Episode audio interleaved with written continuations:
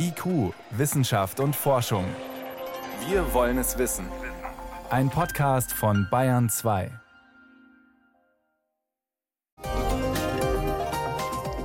Schon wieder ein Erreger aus dem Tierreich, Affenpocken. Spanien, Italien, Portugal. In den letzten Tagen meldeten mehr und mehr europäische Länder Fälle von Infizierten. Heute wurde auch der erste Fall in Deutschland bekannt. Trotzdem kein Anlass zur Panik, sagen Mediziner. Das ist Thema bei uns heute. Außerdem geht es um deutsches Wissen für chinesische Raketen. Wie riskant sind Forschungskooperationen? Und um Schweinswale geht es und warum neue Flüssiggasterminals für sie ein Problem sein können. Wissenschaft auf Bayern 2 entdecken. Heute mit Miriam Stumpfe. Annähernd 100 Affenpockeninfektionen nach dem ersten Fall in Großbritannien vor zwei Wochen und jetzt auch heute der erste Fall in Deutschland. Diese Meldung klingt für viele bedrohlich. Die meisten haben von diesem Erreger noch nie etwas gehört. Kommt da etwa die nächste Tierseuche auf uns zu? Für Europa ist es tatsächlich ungewöhnlich, dass es so viele Infektionen mit Affenpocken gleich in mehreren Ländern gibt. Virologen und Medizinerinnen reagieren trotzdem gelassen. In Afrika kommen Affenpocken immer wieder vor. Was die Affenpocken ausmacht und wie gefährlich sie sind, schildert Susi Weichselbaumer. Nach einer Ansteckung dauert es ein bis drei Wochen, dann tritt Fieber auf, Kopf und Muskeln schmerzen, auf der Haut bilden sich kleine Bläschen, erst im Gesicht, schließlich am ganzen Körper. Nach ein paar Tagen klingen die Symptome meist wieder ab, erklärt Christoph Spinner. Er ist Infektiologe am Münchner Klinikum rechts der Isar. Normal immungesunde Menschen können eine Affenpockenvirusinfektion gänzlich gut überstehen. Das heißt, unser Immunsystem ist in der Lage, diese Erreger zu erkennen, zu bekämpfen und zu beseitigen. Und das ganz alleine. Selten sind Verläufe schwerer. Dafür gibt es inzwischen gut wirksame Medikamente. Affenpockenviren verbreiten sich meist durch eine Übertragung von Tieren, durch Bisse oder Kratzer. Das Virus wurde 1958 erstmals bei Affen in Afrika gefunden. Daher stammt der Name. Allerdings sind Nagetiere weit häufiger betroffen. Sie gelten als Hauptüberträger.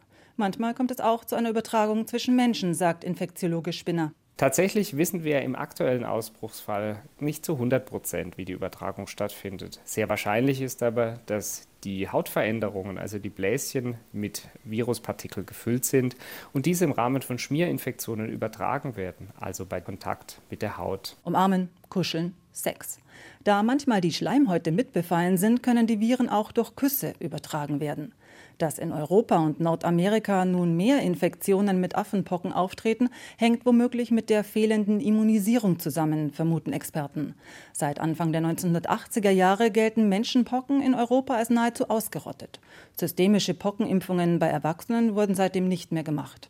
Heute seien ältere, also geimpfte Jahrgänge im Vorteil, urteilt Norbert Brockmeier. Er ist Allergologe an der Ruhr-Universität Bochum. Beste ist natürlich für die Menschen, die noch geimpft sind, gegen die Pocken, weil da eine sehr hohe Kreuzimmunität besteht, die wahrscheinlich so bei 80 bis 90 Prozent liegt. Wenn sie damals auch an der Pockenimpfung teilgenommen haben, was ja die meisten haben, äh, sind dann noch geschützt. Die Impfung gegen Menschenpocken deckte auch andere Pockenvarianten mit ab, wie eben Affenpocken. Doch das ist Jahrzehnte her, gibt Brockmeier zu bedenken. Ob das aktuelle Affenpockenvirus noch das von der einst ist, bezweifelt der Allergologe. Das ist der Punkt, der jetzt geklärt werden muss. Hat sich das Virus eventuell verändert in den letzten Jahren, also sprich mutiert, sodass es leichter auch von Mensch zu Mensch übertragen werden kann und auch in der Lage ist, im Menschen selber virulenter zu sein, sich stärker zu teilen, zu vermehren, um dann auch wieder andere Menschen infizieren zu können. Um eine Ausbreitung zu verhindern, bittet das Robert Koch Institut Ärztinnen und Ärzte genau auf Symptome ihrer Patienten zu achten. Im Raum steht auch die Frage, ob man eine Pockenimpfung wieder in Erwägung ziehen muss. In den USA gibt es bereits einen Impfstoff gegen Affenpocken. Für Überlegungen zu einer Impfempfehlung wolle man die weitere Entwicklung abwarten, heißt es vom RKI. Auch der Münchner Infektiologe Christoph Spinner beruhigt. Angst vor einer erneuten Pandemie hat er nicht. Anders als das Coronavirus übertragen sich Pocken oder hier in diesem Fall die Affenpockenvirusinfektionen sehr viel schwerer. Es braucht direkten Haut-zu-Haut-Kontakt wahrscheinlich oder sehr engen Kontakt. Und deshalb handelt es sich sehr wahrscheinlich um eine völlig andere Situation. Trotzdem, die Gesundheitsbehörden tauschen sich derzeit sehr intensiv auf internationalen, nationalen und regionalen Ebenen zum Affenpockenvirus aus. Denn das haben wir in den letzten zwei Jahren sicher gelernt. Informationsaustausch ist in der Virusbekämpfung essentiell.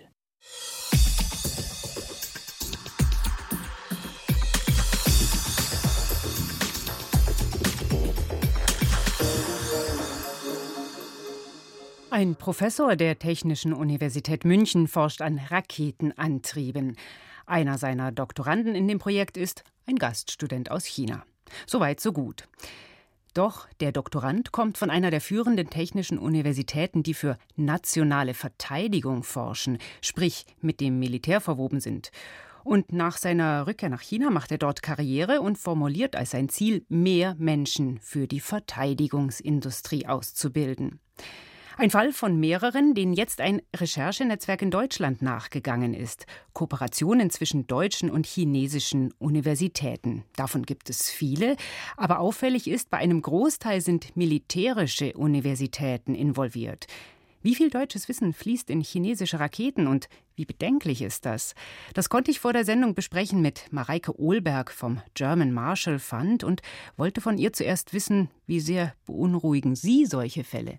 Also grundsätzlich ist es natürlich beunruhigend, aber es ist leider auch nicht sehr ungewöhnlich. Also die Herangehensweise, mit der viele Professoren und Universitäten in Deutschland noch daran gehen, ist, die Wissenschaft ist ja universell und das Wissen muss man ja auch global teilen und dementsprechend tut man das auch. Und man hat relativ wenig bisher zumindest auf dem Schirm gehabt, dass das natürlich in China dann auch teilweise anders genutzt werden kann, für militärische Zwecke genutzt werden kann und dass die chinesische Regierung auch relativ systematische Programme hat, mit denen sie solche Ziele verfolgt. Eben, die Forschenden sagen dann zum Teil, das ist doch eigentlich für einen zivilen Einsatz. Zieht so ein Argument für Sie?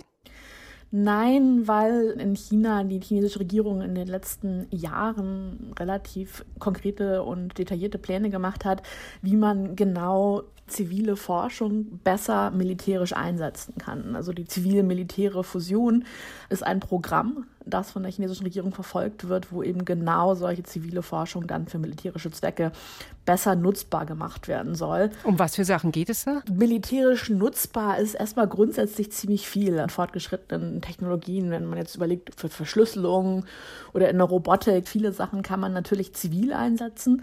Sie haben aber gleichzeitig auch einen militärischen Nutzen.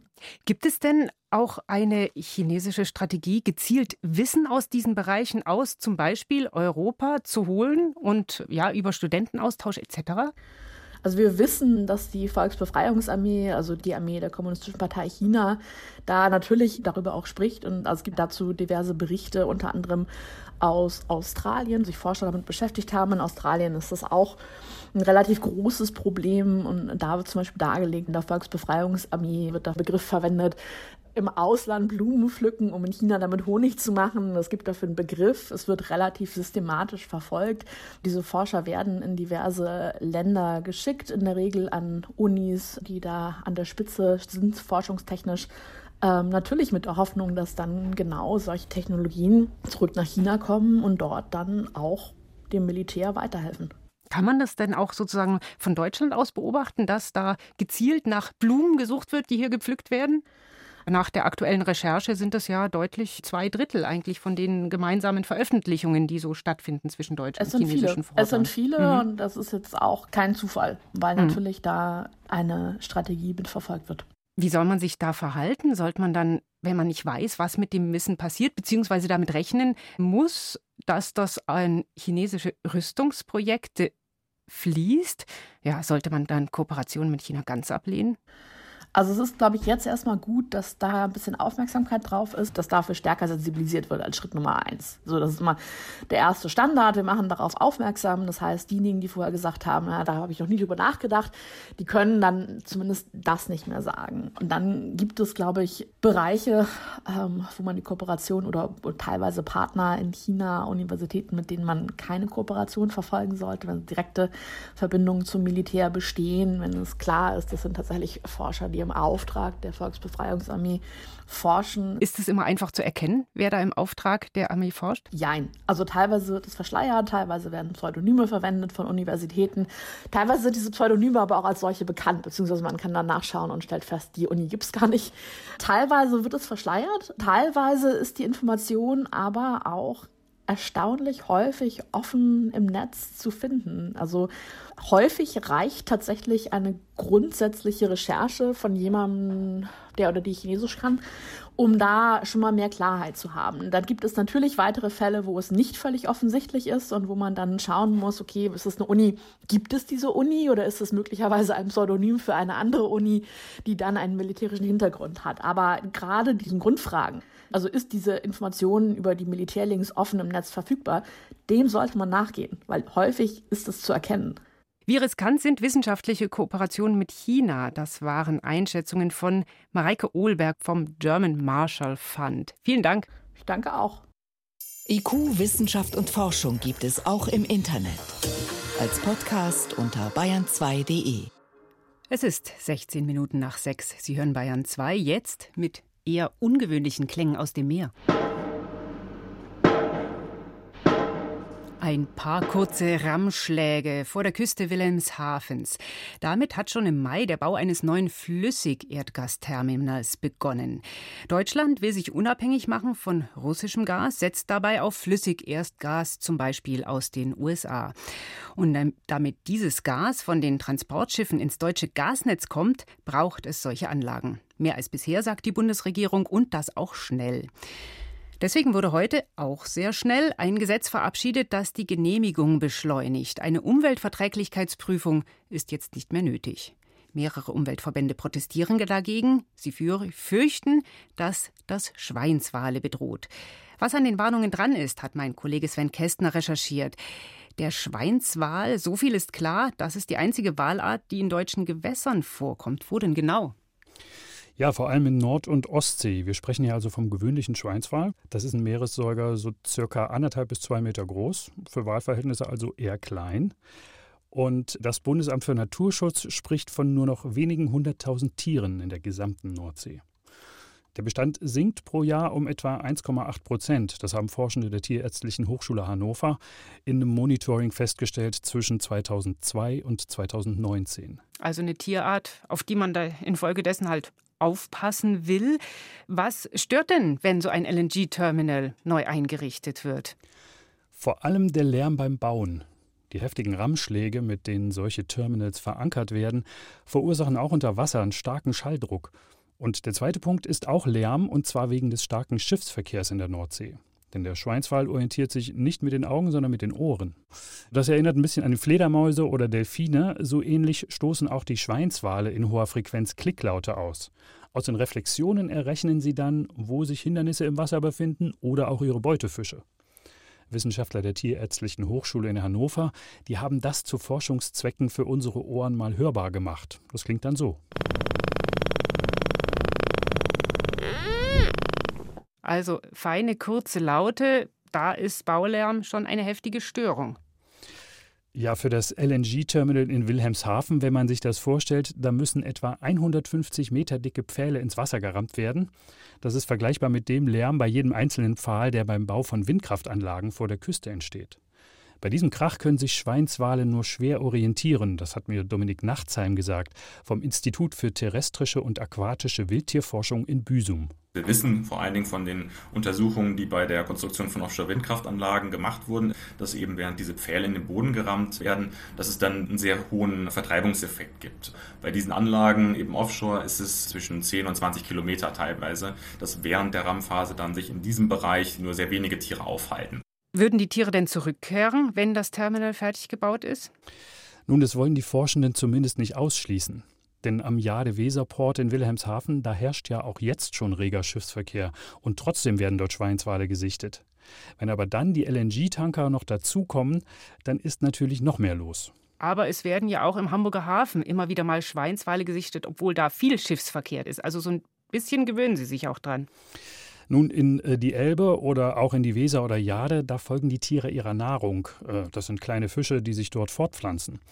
Forscher Dominik Nachtsheim sagt aber, dass der Lärmstress die Schweinswale anfälliger für Krankheiten macht. Was wir zum Beispiel wissen, ist, dass es den Schweinswalen hier in der Nordsee deutlich schlechter geht vom Gesundheitszustand her. Also es gibt zum Beispiel eine höhere Parasitenbelastung als im Vergleich mit Tieren, zum Beispiel aus arktischen Gewässern, wo die Belastung durch den Menschen nicht so hoch ist. Lärm also stresst die Tiere, die Schweinswale.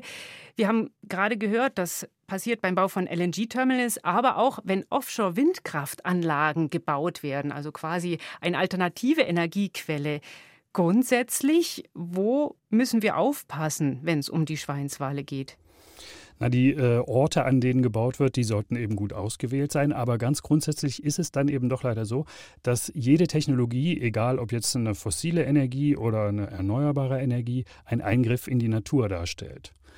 Und zum anderen ist da die Fischerei, die dem Schweinswal potenzielle Nahrung wegfängt. Es kommt auch vor, dass sich ein Schweinswal mal in einem Schleppnetz verfängt und ertrinkt. Wegen der vielen Aktivitäten des Menschen in der Nordsee gibt es immer weniger Bereiche, in die Schweinswale noch ausweichen können, zum Beispiel während der Bauphase des LNG-Terminals. Deshalb wird diese Art auf der deutschen roten Liste auch als stark gefährdet geführt. Also der Schweinswal ist durch verschiedene Aktivitäten bedroht. Eine davon sind die LNG-Terminals, aber es gibt auch noch andere Dinge. Vielen Dank, das war mein Kollege Sven Kästner. Bayern 2. Wissenschaft schnell erzählt. Das macht heute meine Kollegin Priska Straub. Mhm. Gerade ging es um Lärm im Meer, ja. der zum Beispiel beim Bau von LNG-Terminals entsteht. Der macht Schweinswale krank. Jetzt geht es weiter mit Lärm im Meer. Genau, nicht nur Schweinswale reagieren extrem gestresst. Unterwasserlärm setzt eben auch anderen Bewohnern der Meere zu. Auf Lizard Island zum Beispiel im Nordosten Australiens. Die Insel gehört zum Great Barrier Reef, also zum Weltnaturerbe, ist vor allem bekannt durchs Korallensterben. Sogenannte Korallenbleiche auch. Ja, da mhm. geht es um gestiegene Wassertemperaturen und das ist eben nicht der einzige Stressfaktor für das Riff. Es geht um sogenannte Lärmverschmutzung und da vor allem um Motorboote, gerade auch von Touristen. Und ein internationales Forscherteam hat jetzt mal eine ganze Laichsaison lang die Fische im Riff beobachtet und einige Zonen zum, zum Vergleich komplett geschlossen, also kein Wassersport, kein Schiffsverkehr und jeden Tag Daten gesammelt. Hoffentlich nicht mit dem Motorboot. Nee, nee, ganz leise in Taucheranzügen und ohne Boot. Und das, das Ergebnis war so, an den Spots, an denen Ruhe eingekehrt ist, da gab es tatsächlich wesentlich mehr Nachwuchs bei den Fischen. Man hat doppelt so viele Laichplätze gezählt. Und nicht nur das, der Nachwuchs war im Schnitt größer und besser ernährt. Also Lärm in der Fortpflanzungszeit, purer Stress für die Fische und bestimmt nicht nur am Great Barrier Reef. Mhm. Dann zu einem anderen beliebten Reiseziel Ägypten. Südlich von Luxor steht der sogenannte Tempel von Esna. Die Vorhalle ist erhalten, gigantische Dimensionen, ein intaktes Dach. Ägyptologen unter anderem aus Tübingen dokumentieren da seit Jahrzehnten systematisch Reliefs, Malereien, Inschriften und haben jetzt ein neues Deckengemälde freigelegt. Alle Erwartungen werden übertroffen, sagen sie. Was kann man da sehen? Also es sind gleich ein paar Dutzend Göttingen, alle mit Geierkopf und ausgebreiteten Schwingen, farbenprächtig, 2000 Jahre alt und bemerkenswert gut erhalten und offenbar wegen einer dicken Schicht Ruß. Dieser Tempel lag mal mitten im antiken Stadtzentrum und die Ausdünstungen hatten in diesem Fall einen positiven Effekt und haben eben dieses Gemälde konserviert.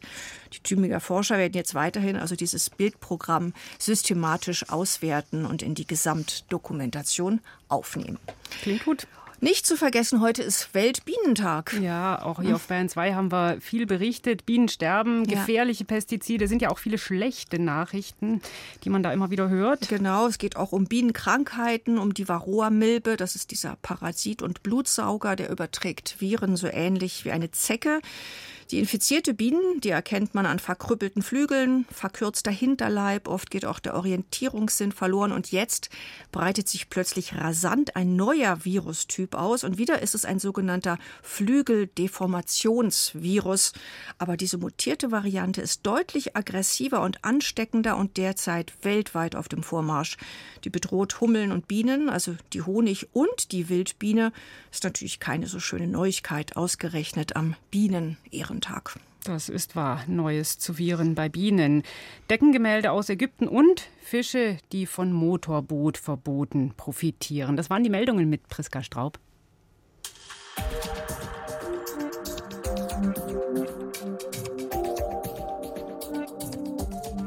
Obst und Gemüse sind empfindlich. Mangos zum Beispiel. Jede fünfte Frucht verdirbt, bevor wir sie essen. Das ist ein Jammer und vor allem Verschwendung wertvoller Lebensmittel.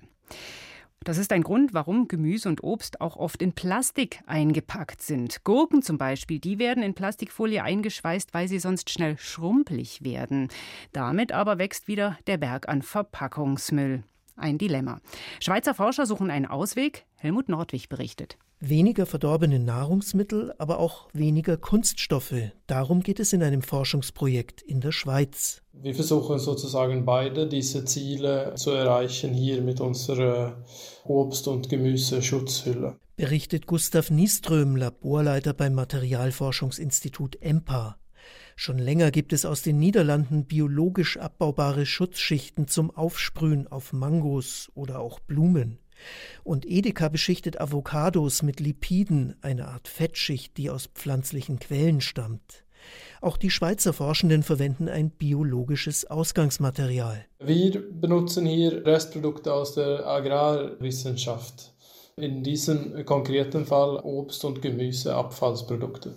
Zum Beispiel von Karotten, die entsaftet werden. Was übrig bleibt, ist der feste Anteil der Wurzeln, Trester genannt. Rübli schützt Gurke haben die Schweizer ihr Projekt deshalb genannt. Entscheidend dabei, dieser Bioabfall wandert nicht wie sonst in eine Biogasanlage, sondern er ist der Rohstoff für die Schutzschicht. Das bekommen wir dann direkt von dem Produzent. Diesen Trester hat auch einen ziemlich hohen Anteil an Zellulose und deswegen ist das für uns ein sehr gutes Startmaterial. Können wir die Feststoffkomponente, die sonst weggeworfen wurden, weiter dann benutzen für dieses Beschichtungsmaterial. Dazu muss der Trester zunächst gewaschen, gebleicht und sehr fein gemahlen werden. Dabei entstehen vor allem Zellulose-Nanofasern. Dem EMPA-Labor ist es gelungen, aus dem Trester eine homogene Flüssigkeit zu erzeugen, die direkt auf das Obst oder Gemüse gesprüht werden kann. Das Wasser verdampft und die Zellulosefasern vernetzen sich und bilden einen Film. Der schützt das Lebensmittel teilweise vor Sauerstoff, der zum Beispiel Bananen schneller verderben lässt, und er sorgt dafür, dass eine Gurke nicht so schnell Wasser verliert und schrumpelt. Bei diesen beiden Beispielen, die Gurken und die Banane, haben wir im Labor eine längere Haltbarkeit bis zu sieben Tagen. Wenn Obst oder Gemüse eine Woche länger halten, ist das nicht nur für Verbraucherinnen interessant, sondern auch für Händler. Ein Discounter in der Schweiz hat deshalb das Projekt initiiert und mitfinanziert. Wie erfolgreich es letztlich sein wird, ist aber noch offen. So teilt Markus Schmidt, Spezialist für nachhaltige Verpackungen an der Hochschule Albstadt-Sigmaringen, der an dem Projekt nicht beteiligt war, auf Anfrage mit. Es komme ganz darauf an, welche Lebensmittel man betrachte. Jedes verderbe sozusagen auf seine Weise. Deshalb ist diese eine Sorte von Schutzfilm aus Karottentrester wohl nur für bestimmte Produkte geeignet. Andere Experten verweisen auf mögliche Belastungen des Tresters, etwa mit Schwermetallen aus dem Pflanzenschutz oder auch Bakterien. Ein Problem, dem sich die Wissenschaftler der EMPA in der nächsten Zeit widmen wollen. Und es sind noch andere Fragen offen, erklärt Gustav Nieström. Können wir diese Haltbarkeit noch verlängern oder sogar anpassen, sodass man das auch kontrollieren kann, wie viele Tage länger Haltbarkeit man haben will. Und dann ist es auch die industrielle Umsatz. Erforscht werden sollte auch noch, was die Verbraucherzentrale Nordrhein-Westfalen fragt. Was passiert mit den Nährstoffen des Produkts, wenn es länger im Regal liegt? Es ist dann ja nicht mehr so frisch, wie es dank der Schutzschicht aussieht. Eine Schutzschicht aus Karottentrester soll Obst und Gemüse haltbarer machen. Vielleicht funktioniert's, wenn man es richtig anstellt.